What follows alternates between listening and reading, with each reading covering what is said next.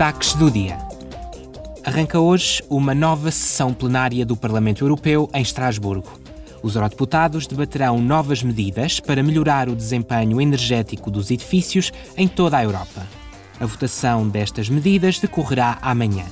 O derradeiro objetivo é alcançar a neutralidade climática do parque imobiliário da União Europeia até 2050, cujo potencial impacto é enorme.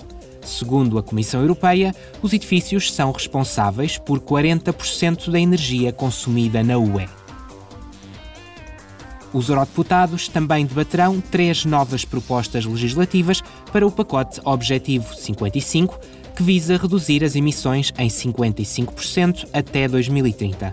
A primeira proposta diz respeito à utilização dos solos, enquanto a segunda se centra na redução das emissões nos Estados-membros.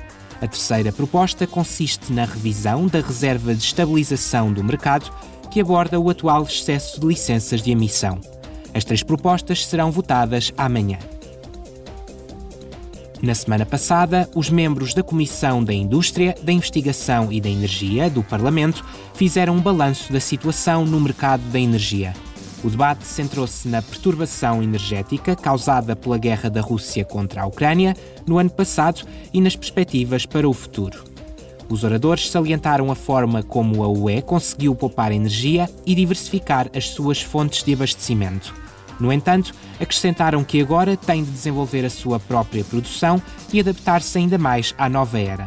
A comissária da Energia, Kadri Simpson, sublinhou que a Europa manteve o rumo e cumpriu os seus compromissos no âmbito do Pacto Ecológico Europeu.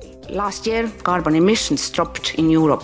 No ano passado, as emissões de carbono diminuíram 2,5% na Europa. Uma parte importante do Repower EU consistiu em promover a implantação de energias renováveis para substituir o gás na produção de eletricidade e de aquecimento, o que terá correspondido ou mesmo superado as expectativas. No ano passado, produzimos mais eletricidade a partir de energia eólica e solar do que de gás. From wind and solar than from gas. Durante o debate, os eurodeputados também destacaram a necessidade de reforçar as medidas de eficiência energética.